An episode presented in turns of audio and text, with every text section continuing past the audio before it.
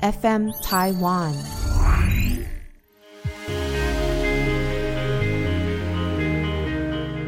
欢迎收听纯言纯语这一集，要聊的是离婚后亲子相关权益。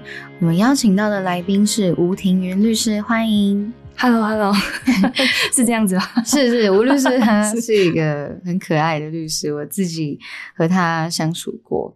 那他主要呢都是做像这样的案件，所以对这个议题呢，他非常的关心。那我自己因为从小到大家庭的状况也比较复杂，所以更希望大家当面临到这种情形发生的时候，应该要了解自己的权益在哪里。很多人会有误会，例如说，哎，我跟这个人没有登记结婚，但是我们有小孩，是不是没有婚姻关系就不能够请求抚养费？其实是错的，只要你确定是你们两个共同的小孩，对方就是应该要一起抚养，你都是可以争取的。那何况是离婚后？关于离婚后，如果你有小孩，不管是抚养费、监护权，那因为现在我们比较熟悉就是讲监护权，不过目前呢，如果你要证明的话呢，是要讲亲权，对，有亲子的亲亲权。是很多人都是听朋友、家人怎么说，看网络上怎么写，又或是名人的新闻等等了。其实很多的误解会让你丧失很多权益。例如，有些人觉得，诶，我跟这个人有生小孩，可是我们因为很多原因没有登记结婚，那是不是我就不能够向他请求抚养费呢？其实错的。那还有离婚，是不是就是像新闻上那样讲？哦。抚养费多少钱？那这个抚养费是包山包海，包含你可能认为你牺牲的青春，包含你认为过去对方没有负到的责任，包含小朋友未来到成年为止的所有学费、生活费等等的生活支出。可是它其实都是拆开来的哦。所以，我们接下来会请吴律师先带大家厘清抚养费，并不是。进入到离婚程序，就会弹出一笔金额，然后他包山包海。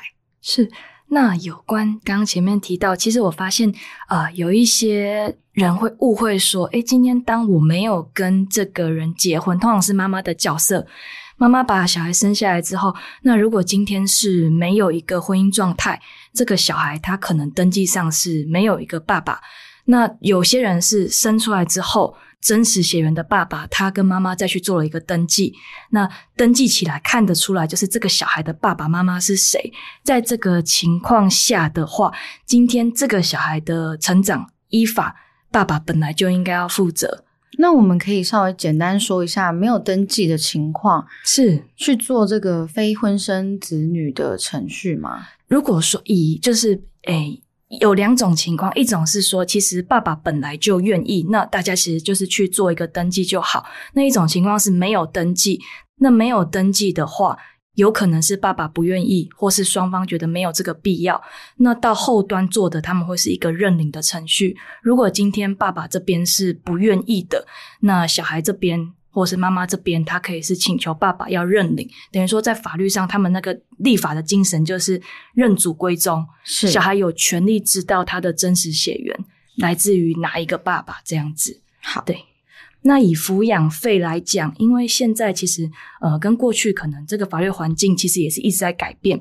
那现在其实以单一的父母，我们说单亲的状态去照顾小孩，其实也是常态。那其实。当主要照顾者的这一方，不管是爸爸或妈妈，其实他都是很辛苦的，因为他要照顾小孩，他要赚取收入。那有一些爸爸妈妈，不管是有没有结婚、有没有离婚或什么的，他们可能会忽略主要照顾者很辛苦的部分。那回到前面我们说的，如果在没有结婚的情况下，那不代表说这个爸爸就不用养这个小孩，或是说就算是反过来，今天小孩出生以后。如果是爸爸带走了，那也不代表这个妈妈就不用养这个小孩。那至于这个金额怎么去定，一般来讲，我们实务上看的情况，如果大家能写一个协议，大家自己写，譬如说一个月是一万块、两万块多少，我们看过十万、二十万一个小孩也有。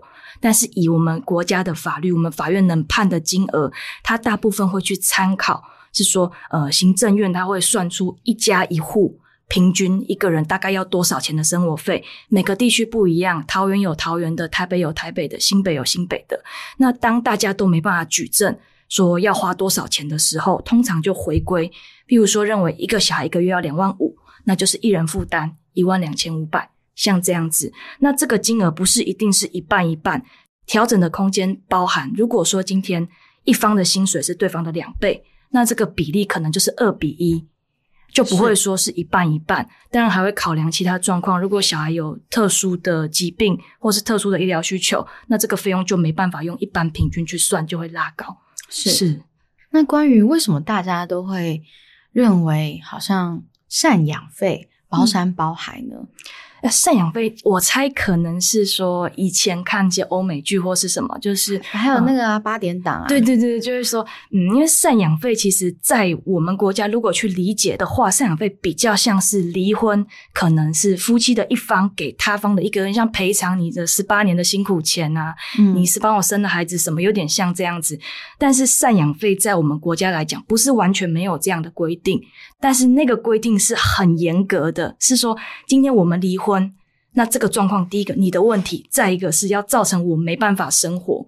那这个没我没办法生活是很严苛的认定，不是说哦，因为我做了二十年家庭主妇，所以我就不能工作。不是，对法官来讲，一个四十岁、五十岁的人，好手好脚的，还是可以工作。对，他是可以工作的，只是可能没有办法赚到那么多的收入。那可能跟就是我们一般人民对那种欧美剧的那种认定来讲，会有一种。落差，觉得说，哎，赡养费不就是应该是我们离婚他要赔给我的？可能是辛苦钱，可能是嫁给你的什么钱？我们看过真的有人这样列出来。那这个赡养费能不能给？怎么给？其实一样，协议你们讲得通就好了。也有看过大家说我跟你离婚，我就是不爱你了，我给你一笔钱，大家不要讲了。可是这个赡养费，其实他理解上应该是夫妻之间的关系。不是夫妻跟孩子的关系，所以赡养费跟抚养费是必须要拆开来讨论的观念。赡养费法院要判机会几乎是零，除非他可能真的是一个植物人或什么的状态，他真的没办法工作了。那你要跟他离婚，或许满足一些条件的情况下，那你真的是要给付他一些钱。那抚养费不是抚养费，只要这个小孩还没成年，他是你的。你就得抚养他到成年，只是金额怎么去定而已。是，那我们在讲抚养费之前，先来说一下监护权的审理原则。其实现在二零二三年和三十年前是非常不同。三十年前甚至更久以前，法院会直接都判给爸爸，因为觉得。呃，爸爸是主要经济来源啊，那甚至是去评量说，哎，谁比较有钱就判给谁。不过现在是不同的，现在父母各自的经济能力强弱，并非是决定监护权的唯一标准。审理原则呢，是以未成年人的最佳利益，那主要照顾者的原则、最小变动原则、手足不分离原则、友善父母原则等因素。那像这些原则啊。那是谁去判定的呢？这个原则来讲，刚我们讲这几个原则，其实呃，因为离婚来讲，它是一个决定。那从你决定离婚到真的把这个婚离成这个过程，如果是大家谈好写协议书，很可能很快去登记完就结束了。那如果是走离婚诉讼，还要处理小孩的事情，还要处理钱的事情，这个过程中可能是一年、两年、三年、四年、五年都有可能。那小孩的状况对法院来讲，不可能等到你们夫妻钱都算完再来处理。对，所以他可以先做一个决定。这个过程中，其实法院他这边能够协助的，包含说。法院的家事调查官，或是他会请一些机构的社工的访视人员到家里去访视。那回到这几个原则来讲，包括说社工啊，或是家调官啊，或是说后面讲比较例外叫程序监理人，嗯，就是比较像一个要自费蛮多钱的。然后比较全面去观察小孩状态的那个叫程序监理人。那以这些角色来讲，他们的观察是这样：第一个是这个小孩如果本来就是由妈妈在照顾，那现在父母要离婚，就算爸爸赚很多钱，可是小孩还是跟妈妈过的是比较 OK 的。爸爸可能每天啊八点出门，十二点回来，跟小孩是没有感情基础的。那这个情况来讲，当然还是让小孩给妈妈继续顾是比较好的。这个情况下，那爸爸是不是就算离婚了，他也应该要给小孩每个月多少的抚养费，去维持这个小孩跟之前一样的生活。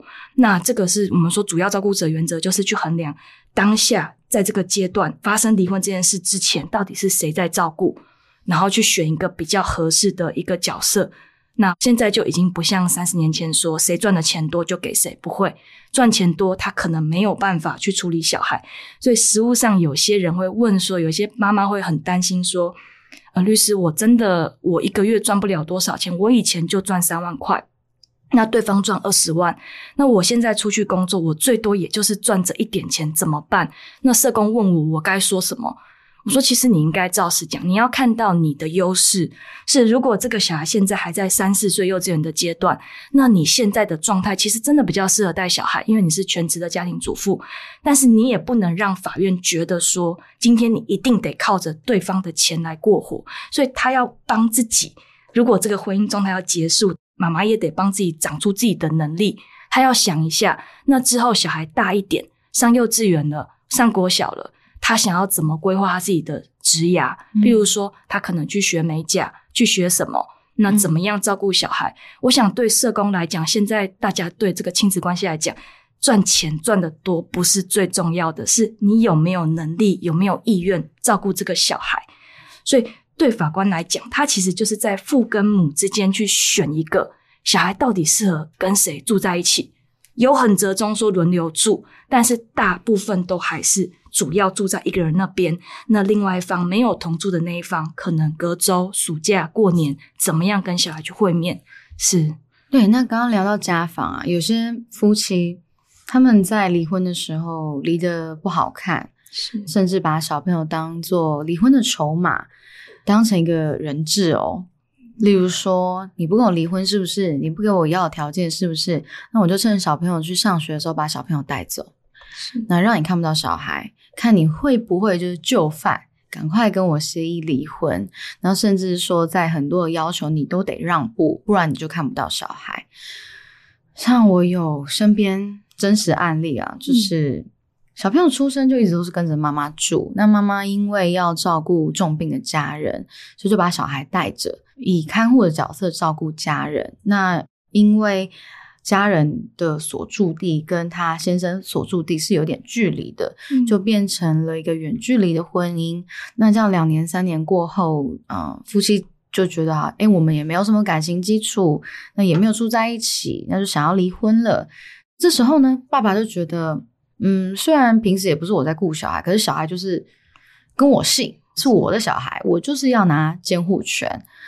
那妈妈那边呢，就会觉得是我为了家人，那和你关系越来越淡，是我自己的问题，没有错。可是小朋友怎么可能跟你生活呢？你的工作形态是没有办法自己独立照顾小孩的，有点像吴律师刚刚说的那个情况。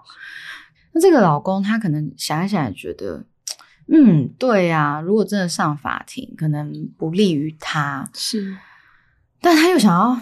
用一些手段来达成他的目的，他就真的跑去幼稚园，然后就跟老师说：“哦，我是他的爸爸。”那幼稚园老师也觉得：“哦，对，很久以前好像有看过，确实是爸爸。那可能今天真的是妈妈没空，爸爸来接，他就把小朋友带走了，然后就不联络，也不让妈妈看小孩。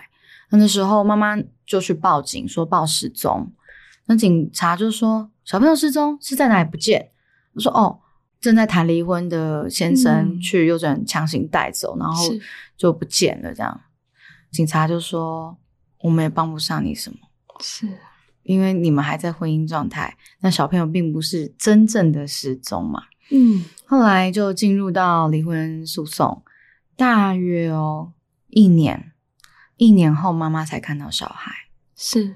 然后最后是判给妈妈监护权没有错，可是你看那一整年，妈妈是很难过的，是。觉得，所以难道我跟你离婚，我不照着你的意思走，我就要被惩罚吗？而且被惩罚的是三个人都被惩罚，是是，嗯，那像这样的情况，有些妈妈会担心啊，嗯，好，那这我们去诉请离婚，可是小朋友已经跟着爸爸还有阿妈生活一年了。会不会家访对他不利？是，那因为小朋友也那么小，可能会说：“哦，我这边住的很好啊，我这边很 OK 啊。”然后因为妈妈很久没有见到了嘛，可能也不会想妈妈等等的。嗯，其实以就说我们在诉讼中或程序中，其实我觉得这个是最伤害小孩的方式，就是你把小孩当成跟对方离婚的一个筹码。因为其实当初决定走进婚姻或决定生下这个小孩，这是夫妻的决定，父母的决定。这个小孩他是没有决定权的。现在在这个离婚的时间点，这个也是你们的决定。这个小孩子一样没有决定的权利。那其实父母在处理之间的关系，不管你们有多对立，你应该把小孩的事情拆开。小孩他是一个独立的个体，他不是属于你的。他跟你的姓，那是法律规定，从父或从母姓，不是因为他就是你的。那。我们在这个程序中，有时候比较遗憾，就是看到一些爸爸妈妈，他把自己跟对方夫妻间的冲突带到小孩身上。他可能是用各种方式，譬如说，他一直跟小孩讲对方的坏话。那小孩来讲，他心里可能，譬如我们讲，如果是妈妈一直跟小孩讲爸爸的坏话，那小孩久而久之，他势必对爸爸会有点不好的影响。那他想法可能会变得比较说哦，我这个爸爸很烂什么的。那妈妈可能觉得哦，这样太好了，这样到时候跟法官讲就会讲说爸爸不好，要跟妈妈。但是这个妈妈可能没有想到的是，你让一个小孩去瞧不起自己的父亲，觉得自己父亲是一个坏人，那本身对他就是一个伤害。那他今天要跟别人聊爸爸的时候，他要怎么说？他说我妈说我爸是一个烂人。所以有一些父母他们在处理自己的婚姻，当他们处理不了跟对方的这些。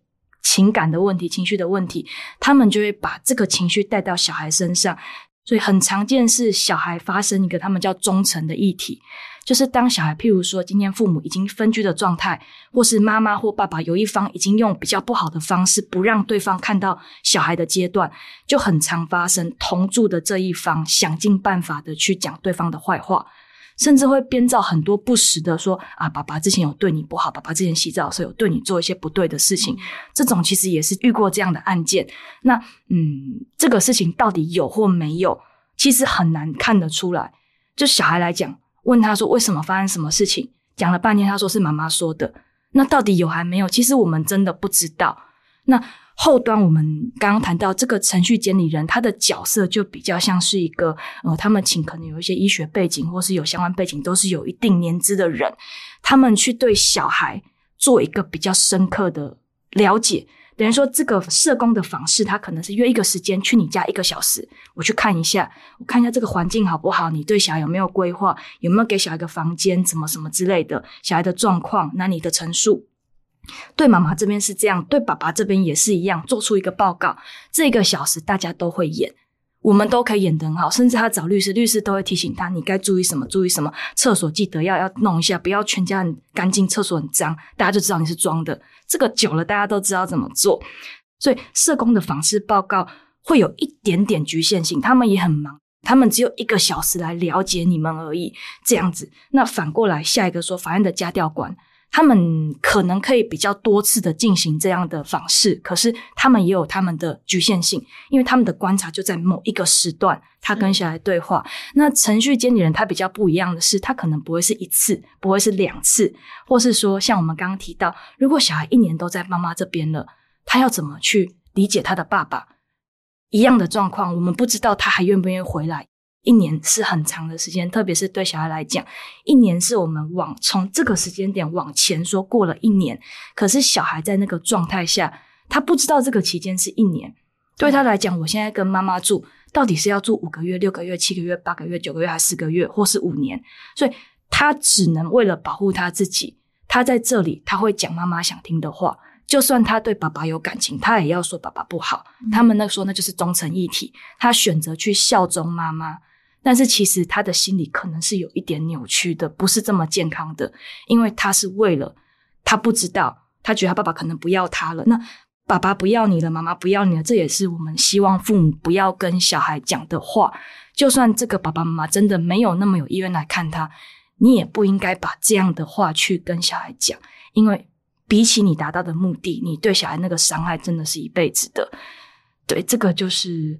程序监理人他的这个做法就是他会比较多时间点，他他的观察报告是非常细致的，社工报告可能是三页、四页、五页、六页。十页就算很多了，加照片十页就算很多了。可是程序监理的报告基本上没有什么照片，就是文字的内容，小小的文字的内容。我觉得那个字体可能是十二还是三而已吧，标楷体的，它可以写三十页、四十页、五十页、六十页。哇！因为它是很细致的去观察，加上他们有一些心理智商或是相关心理医师什么的背景，他们能够去了解到，譬如说小孩今天讲的这句话，他背后的意思是什么。这个妈妈说，小孩跟他关系很亲，可是他可以从他们在游乐园的互动上发现，其实可能不是哦。这个妈妈可能其实也不是照顾这个小孩的人哦，嗯，或是说这个小孩在妈妈面前，他讲话就是很畏缩、很害怕，不想跟对方、不想跟爸爸、不想跟对方见面，很害怕。可是当妈妈离开的时候，他是另外一个人，嗯，他完全是侃侃而谈，他不会觉得不好意思，不会害羞。所以这个就是程序监理人，我觉得蛮重要的是，他能够比较深入的去了解这个小孩的状况。那这个程序监理人，他监理的对象，等于说他保护的对象、立法的对象是在这个小孩，所以他不是帮爸爸说话，他不是帮妈妈说话。爸爸妈妈，你只能请法院去选，然后你付那个钱几万块。但是这个东西，以程序监理人来讲，他们的立场是。我今天是依照法院发给我的这个东西，这个裁定，我去做这个程序监理人。我依照小孩的状况，我做一个分析，我给一个建议。所以我觉得有时候，如果当夫妻间在处理小孩的问题上，社工报告写的两边都超级棒的，但是你又发现对方讲的不是真的，这时候或许就可以考虑选任程序监理人。但是好像要泼一盆冷水，是其实程序监理人他不是一个。赚钱的角度来讲，他不是一个 CP 值这么高的工作，所以其实第一个没有那么多人愿意当，所以等你选到可能是等三个月、半年之后。再一个是，其实大部分的法院他们的想法是这样子。那今天我也没有看出来明显的哪一方有家暴，哪一方有多过分的行为，他不一定会同意你去选任这个程序监理人。嗯，所以这个我想可能也是未来看会不会改变的。然后程序监理人他还有一个小问题是。他的费用比较高，三万、四万、五万，反正就是一个比较高的金额。那有些人可能真的负担不起，嗯，就是这个状况，离婚了要搬出来了，那么多开销要顾小孩，拿不出来。对，那这个可能就是后面制度的问题。只是这个程序监人，我想也是让有一些人知道说，如果当你对这个访视报告有很多疑问，我觉得也不能说是写错。因为社工就只有这个小时，但是如果你对这个访视报告有很多的疑问，那程序监理人是一个可以去选择的制度。在我看到的报告里面，我觉得确实他是能够，譬如说今天是爸爸带小孩出来跟社工访视，下一次是妈妈带小孩出来跟社工访视，地点可能这次选在这边，下一次去小孩喜欢的游乐园，下一次去书店。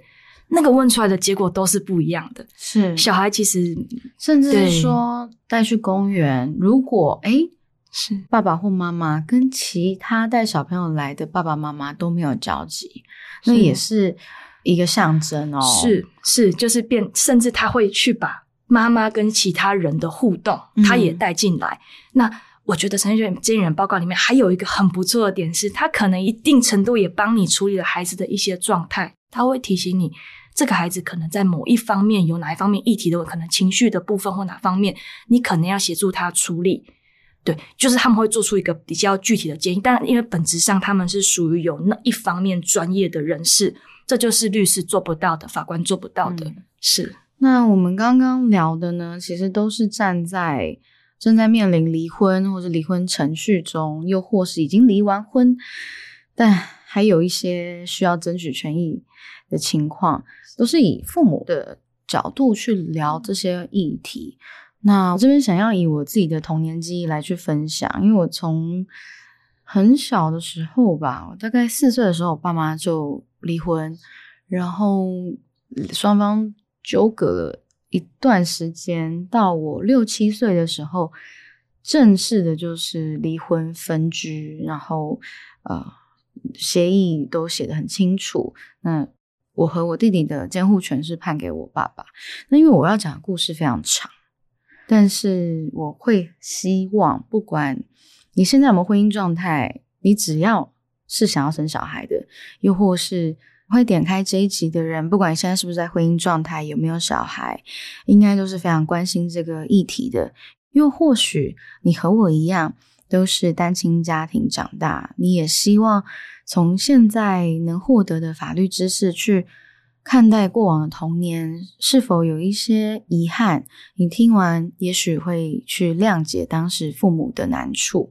那因为我接下来要说的童年记忆呢，是希望可以提供给正在离婚诉讼中、正在争取侵权的父母，希望你们听了我童年记忆视角的故事，可以帮助到你们。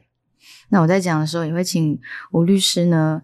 把它想象成是现在二零二三年发生的事情，那给予一些实物上面的见解。那因为时间比较长，所以我们会分成两集。上半段呢会专注在侵权，也就是大家俗称的监护权。现在证明就是侵权，亲子的亲。那下一集我们会讲到抚养费。我现在刚满三十岁。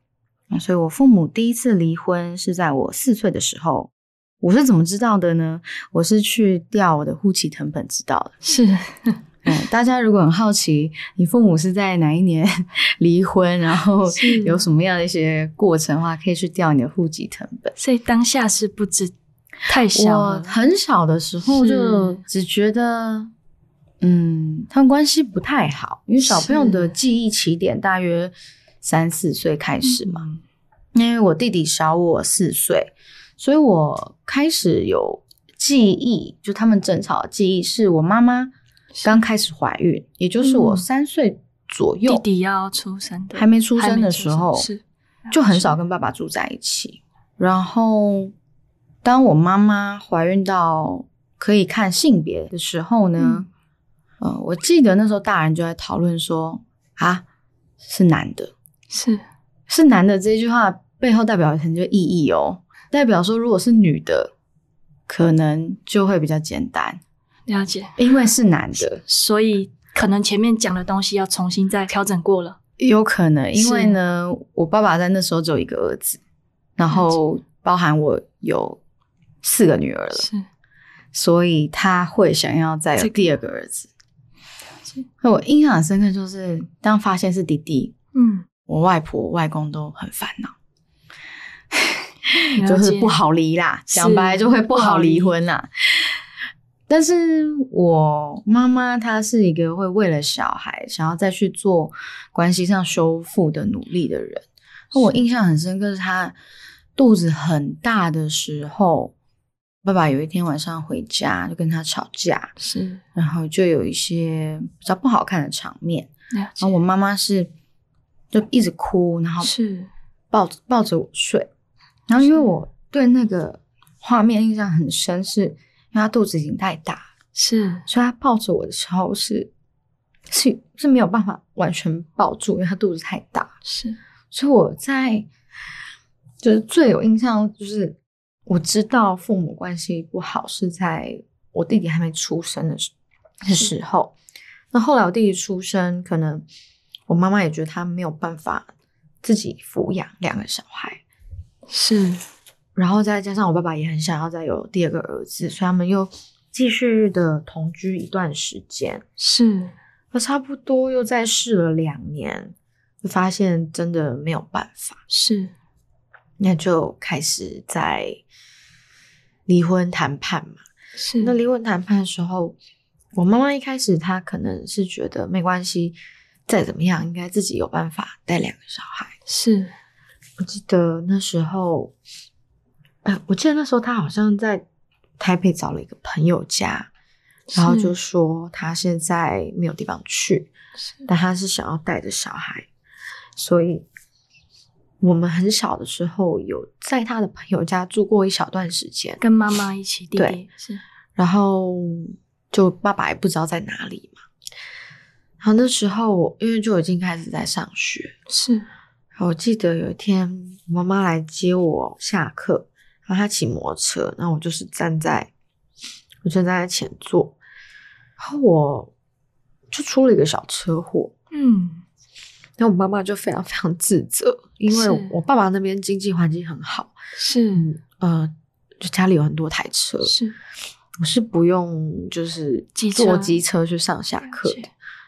我自己的感觉是我妈妈在那一个车祸，她她觉得她她没有，嗯，她觉得她不应该去争取这个监护权。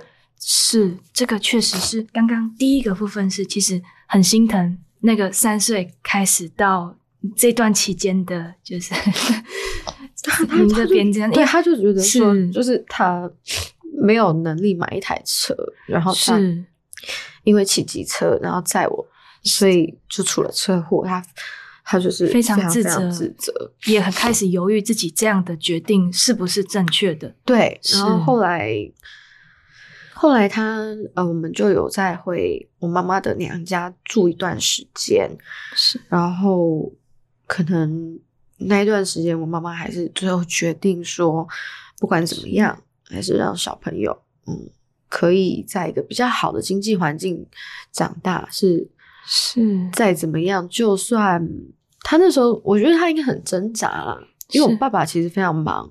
老实说，那时候回到我爸爸那边，嗯其实我从七岁到我成年，我没有跟我爸爸在同一个屋檐下生活过。是，但这是非常畸形的事情。其实侵权在我爸爸手上，是然后我的哥哥姐姐，包含我弟，我们所有小孩的侵权都在他手上。但是我从六七岁开始，我跟我弟弟，还有我那时候两个未成年的姐姐，直到就我成年，那样基本上十年的时间，我们四个小孩都没有跟爸爸住在同一个屋檐下。是那是谁来照顾我们呢？是我爸爸，就是 用一个很伤人的角度，他去跟我的哥哥姐姐，因为我哥哥姐姐是他第一个老婆生的小孩，是那他们就是离婚后才认识我妈妈，所以也并非什么大房二房的关系。是然后就去跟我哥哥姐姐的妈妈说：“诶，你想不想看你的小孩？”诶，这句话背后有意思哦。是意思就是说，他之前是不太让妈妈看小孩的。我甚至也有印象，就是当我哥哥姐姐妈妈偷偷的趁我爸爸不在家的时候，要来看小孩的时候，我妈妈很为难。嗯嗯我妈妈感到很为难，她只能够，因为那时候我记得我们家有两扇门，一个就是铁门，然后一个，然后外铁门面的是然后外面的是有一些格子的，是。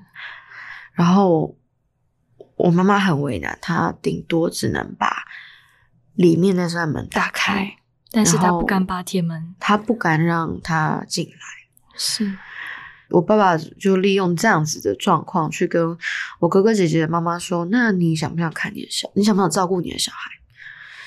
因为那时候我两个姐姐等于也才国小嘛，是我爸爸就跟他说：“如果你想要照顾你的小孩，你顺便要再照顾我第二个 老婆生的这两个，也就是我跟我弟弟。”所以我的国小六年的时间，除了一个学期以外，嗯，大部分都是和我哥哥姐姐他们的妈妈一起生活。是那当然，我哥哥姐姐妈妈她也没有把这个角色扮演好，那是另一个故事。是然后我妈妈在我小学四年级的时候，她就等于在我七岁到十岁这段期间，她很努力的工作，然后存了一笔钱，嗯然后就跟我爸爸说，嗯，可不可以就是让我跟我弟弟去台中，然后跟他一起生活。嗯，妈妈那时候在台中生活是我爸爸他因为非常爱我妈，他可能以为这是一个复合的机会，所以他就在台中买了一个房子，然是后就让我跟我弟弟回去台中跟他一起住。我们就只相处了这一个学期。那是后来我爸爸发现我妈妈有交男朋友，没有要跟他复婚的意思。他又把这个约定给取消了，所以我跟我弟弟又回到了台北。嗯那其他时间，我跟妈妈见面一年大概就是三次，呃，母亲节一次，我生日，然后我弟弟生日，基本上就是这三次。这个因为是爸爸规定的，还是就他们两个之间结的协议爸爸就是爸爸能决定这件事情。因为对他来讲，监护权或是现在我们说侵权是在他手上，对，所以他认为说这个小孩的一切是他可以决定的。但是其实这个放在二零二三年，其实根本就是不通对的啊。对，其实从第一个是说，就是我做家事案件来讲，我自己心里最关注的那个对象就是小孩，因为我觉得小孩是不能决定的。那第一个是说，其实，嗯，很多时候小孩已经目睹了父母间的一些不愉快，那个就是他的一个记忆。那父母是不是说，就是我们现在以二零二三的角度来讲，很多时候你一提离婚，有小孩，法官就叫你去上亲子教育的课，他都会发通知给你，叫你去上，嗯，因为他要告诉你，今天你们的婚姻这个问题不要把它推到小孩头上。所以那个亲子教育课程，我觉得有些课程真的还不错，我也去听过。嗯就是他说可以去听，我听过一次，他就会让这些爸爸妈妈来讲，是重新给他们个观念是：今天你们离婚归离婚，小孩归小孩，嗯你们不要把小孩当成一个筹码。再一个是。这个离婚，现在很多童书，我觉得都可以去买看。就是说，当你们父母要离婚的时候，离婚这件事去怎么去告诉这个小孩，其实是有一些方式的。就是说，呃，在这个情况下，父母为什么可能不适合生活或什么的，那或许有一些告知，至少以现在的研究来讲，对小孩未来的伤害比较不会那么大，或是对来讲是那么大的改变。再就是。听起来是说，在以前的话，就是经济变成是一个最大的考量。确实，经济就是现在每个人活着，我们就是需要钱。但是这个观念现在其实慢慢的改，包括说以前比较父权，现在其实也没有了。嗯现在来讲，呃，妈妈如果真的比较适合照顾小孩，那妈妈就负责照顾小孩。爸爸这边他经济能力比较好，不是说他就应该照顾小孩，而是他是不是应该多付出一点钱？是不是应该维持他曾经可以给孩子的生活？等于说，离婚这件事情不能变成是小孩变成你的筹码，你要跟对方开始打扑克牌了。这个东西你握在你手里了，所以从此之后对方只能听你的话。对，那其实这对小孩来讲是一个剥夺啦。是小孩，你看以嗯我的案例哦，我爸等于也是付钱给某一个人是。来照顾我嘛，而且那个付钱的过程当中，他其实是带有一些条件的，条件的。对，是那不是请一个保姆的感觉，是你想要这个 A 东西，你要附带。对对，对然后对。那其实对啊，以现在来看的话，我爸既然都想要付钱来去交代他侵权的责任的话，也就是是。亲子的亲啊，所谓监护权的责任的话，那他其实当时就也把那笔费用给我妈。是就好了啊应该是这样子。是啊，应该是呃，就是说回到源头，就是其实小孩都应该有跟他爸爸妈妈维持关系、建立关系的权利，这都是有助于他未来的发展。很多时候，他真的缺失的那一块，那他未来有没有机会补起来，我们也不知道。对，有有时候其实是很遗憾，说大家大人的争吵中，你去牺牲了小孩的权利。为什么这一年小孩就不能跟他的爸爸互动？为什么你们离婚离了三年，这三年小孩就不能去对方的家里？其实这是不对的。甚至再往后一个阶段是，嗯，可能跟就是你这边的感受表达是说，有时候是双方离婚后都再有家庭的状况，嗯，那又会再复杂一点。是对，说真的，这个再有家庭的复杂。我妈妈因为我跟我弟弟的关系，他是不是再婚。很多妈他其妈是做这样的选择，在过往有遇到一些不错的对象，是但是他就跟我说：“那那我如果再结婚，以后过年怎么办是是，对，当时嗯，让现在也二零二三年，其实还是很多家庭也是陷入这样的困境。但是现在法院或是我们都希望律师来讲，我们的立场来讲，都是希望有没有办法制造双赢或是三赢这个状态。像以过年来讲，有些人很坚持。这个小孩是男生，是长子，是长孙，所以他非得在爸爸这边过。那有些的可能妈妈那边就说，那我也尊重。但是反过来啊，那是不是中秋跟清明你就来我这边多过一点？？”嗯，他说：“如果大家今天不是只是在那边很像斤斤计较，算什么算什么？如果大家是能够坐下来 合理的讨论，然后都是能接受小孩是可以跟爸爸妈妈互动的，那对小孩来讲才是比较好的选择。我记得那时候我小学一二年级，是那个我那个班导师他知道我的情况，然后他就是很体贴，他都会偷偷的在午休的时间，然后让我妈妈来看我。是，但是次数也不多，也就是一两次吧。是因为我爸爸说好像还当过什么家长会会长，是 那老师他有他的难处啦，他也不敢是就真的被发现。但是真的有过一两次是这样，就午休的时候，然后哎，就让我妈妈来学校看一下我啊。所以其实我跟我弟弟算是蛮标准的，就是我爸爸拿来去看我妈妈愿不愿意为了小孩再跟他一起住，跟他有亲密关系是等等的一个存在。这至少我到现在回想起来，是然后，但是啊，刚刚聊到那个伤害啊，为什么我愿意去和听众聊我的故事？我想要跟你们说的是说，也许你们认为你们在单亲的情况下，你们可以把小孩带好。然后我真的太讨厌小孩的爸爸或妈妈了，或是说像我爸爸这样子，太爱太是爱另一半了，他希望可以用小孩来去啊挽救他的爱情等等。但对小孩的伤害是，也许是你们没有办法想象的，因为也不是每个听众或者每个正在面临离婚情况的人，小时候是单亲家庭嘛。那也不是每个小孩都这么敏感，我算是一个比较敏感的小朋友。是我记得前阵子我去看中医，然后中医就问我说：“你失眠的情况是几岁开始？”我说在那一瞬间，我也没多想，我就是说：“哦，如果是难入睡的话，我十岁就开始，自我有印象。是我从十岁开始，我就没有办法像大家一样，睡觉时间到，一躺下去，把眼睛闭起来就睡着。甚至我从很小的时候开始，我房间是要开灯的，啊，没办法关，我不能关灯睡觉。是是可是其实，光是讲开灯睡觉这件事好了，它是很荒唐的，就是没有一个大人发现，因为我是自己一个人睡，我从小就自己一个人睡一个房间，没有大人发现说，怎么会有小孩要开灯睡觉？不是夜灯，我是要是开全亮的睡觉，是这都是有问题的。然后我我自己有印象，是真的很难入睡，就大概就是十岁，然后就是到到半夜很累，然后就让自己累到睡着。是然后那时候应该是开始发现说，好像哪里怪怪的，到底为什么我不能够跟妈妈生活？是，大概从十岁开始有这个想法，然后这个为什么？因为也没有大人要告诉我答案，是他们觉得啊，这你就小孩子，你小孩不懂，这大人的事情。是。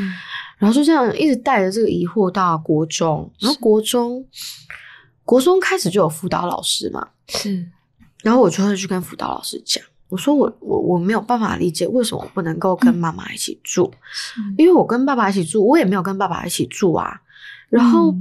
来照顾我的人，他也没有做好他的工作啊。是。那我不知道为什么会这样，只要我找不到答案，对我来说压力就很大，我就开始从国中开始就有一点忧郁的情况。是。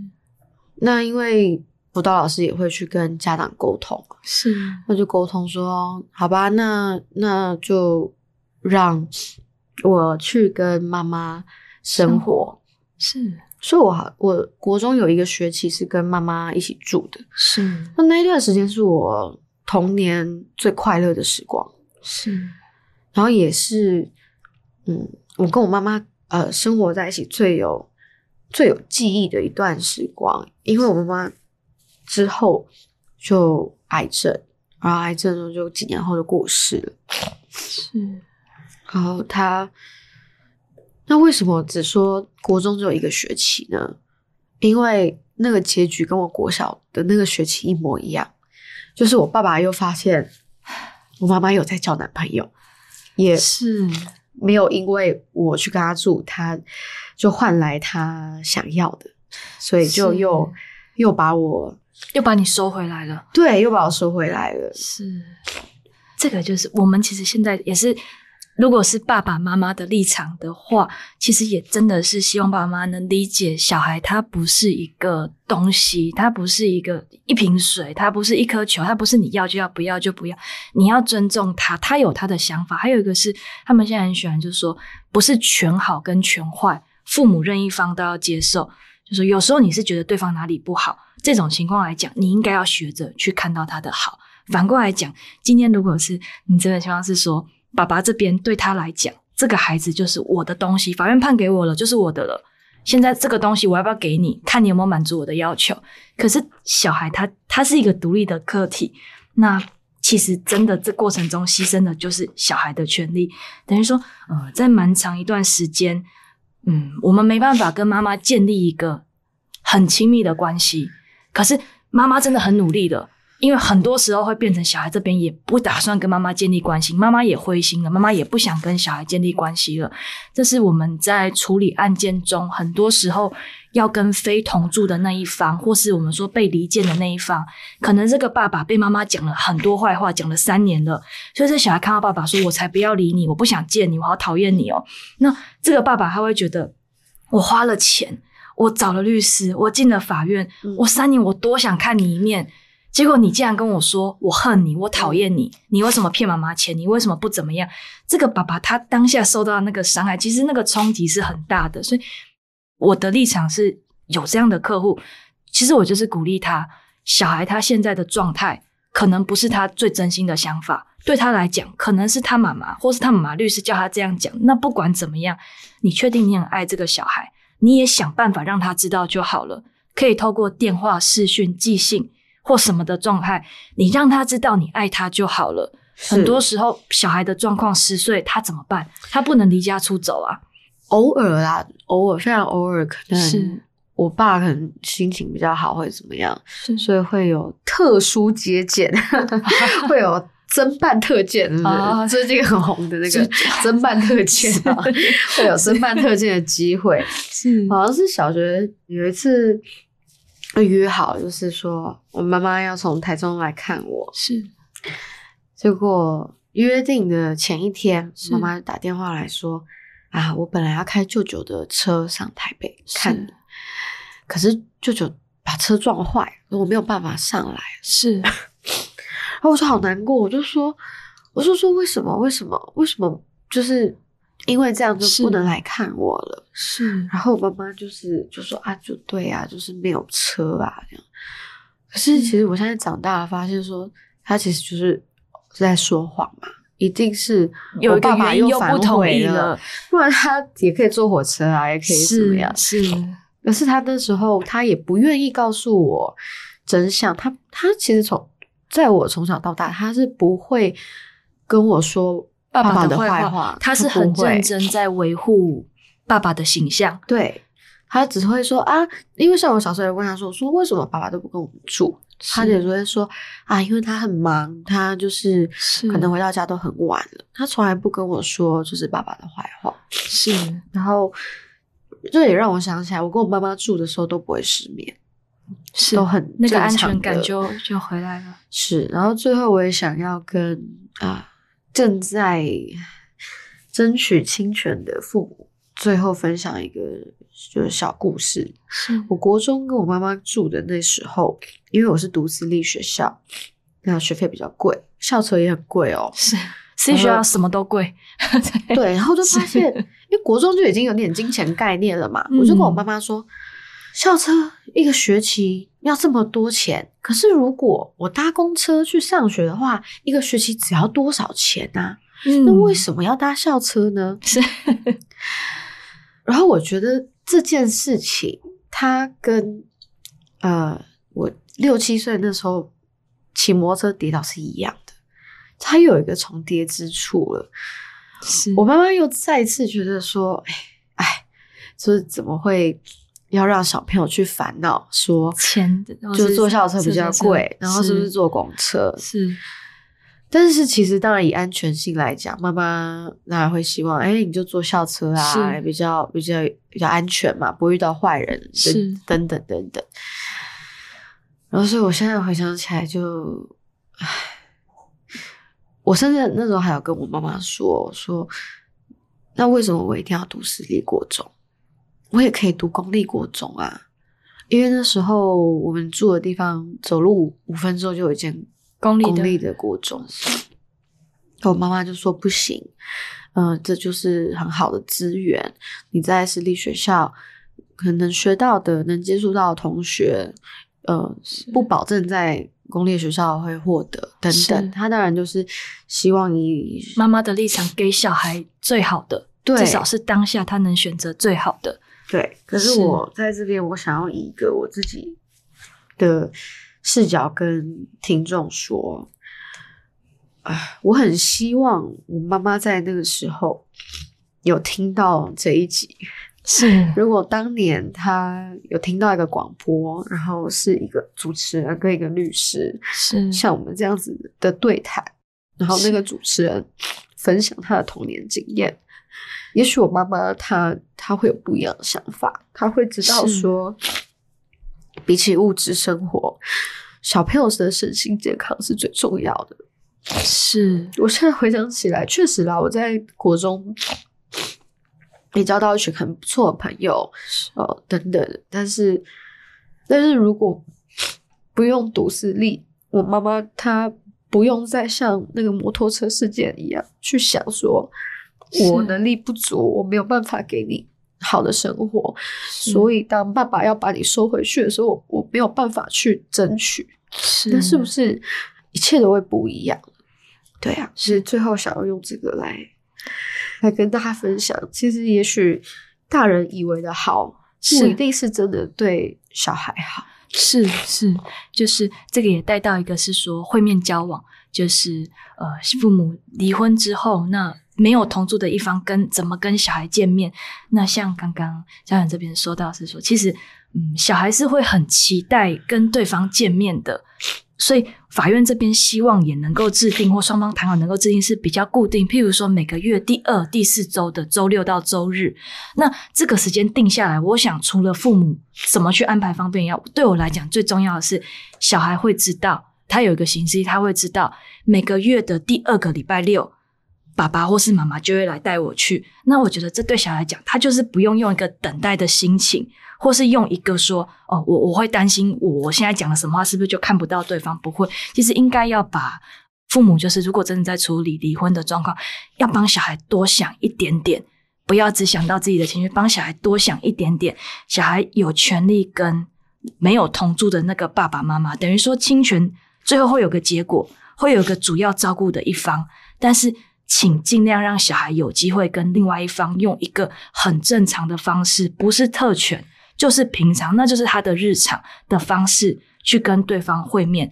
法院很喜欢这样讲，有的父母会说啊，我小孩自己不想跟对方见面呐、嗯，那很有可能是爸爸自己跟小孩乱讲，所以小孩不想跟妈妈见面，对这是有可能的。那现在法院他们都很喜欢一句话回给这个爸爸妈妈，会说：“哦，你说小孩不想看，你觉得他不用去看，是不是？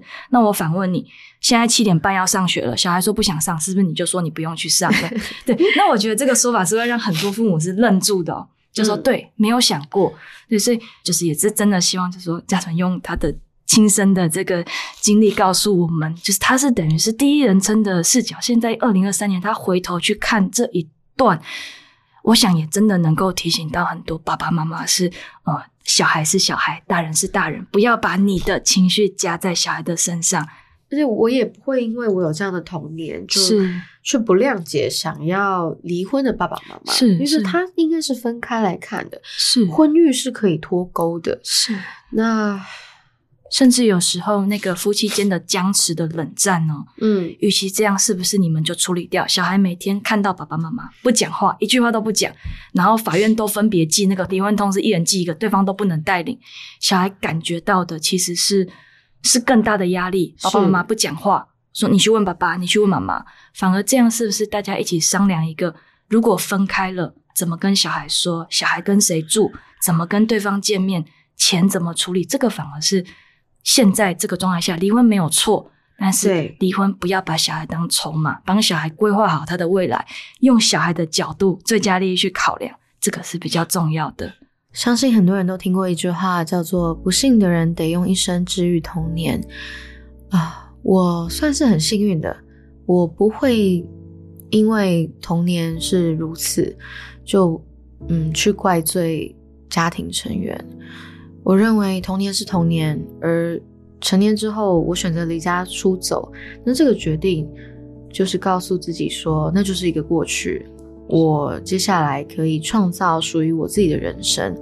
那运气非常好，离家出走后认识到很多贵人，我在他们身上看见他们是如何爱自己、爱别人、爱伴侣、爱家人。我从他们身上学习什么是爱。那对于很多像我一样童年比较破碎的大人。他们可能会将自己心里面的愤怒、抑郁、挫折、不安，一切的一切都怪罪给他的原生家庭不幸福美满。那希望每一个听众，嗯，都要知道，离婚不是你的错，离婚是更好的开始。就算你看到你身边有些朋友，他。生活过得很不顺遂，他一直在怪他的原生家庭。你也许会投射到你的小孩身上，担心他未来会不会像你看到那个朋友、你看到的那个新闻人物一样。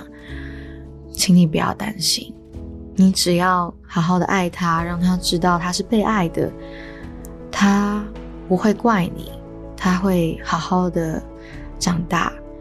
这现在和三十年前不一样了。你有很多很多的管道和资源去争取你的权益，为你的小孩争取到最佳利益。那我们下一集聊的是跟抚养费有关，有什么样的想法，欢迎留言告诉我们。如果你肯定这一集的内容，也请给我们五星好评。下一集见，拜拜。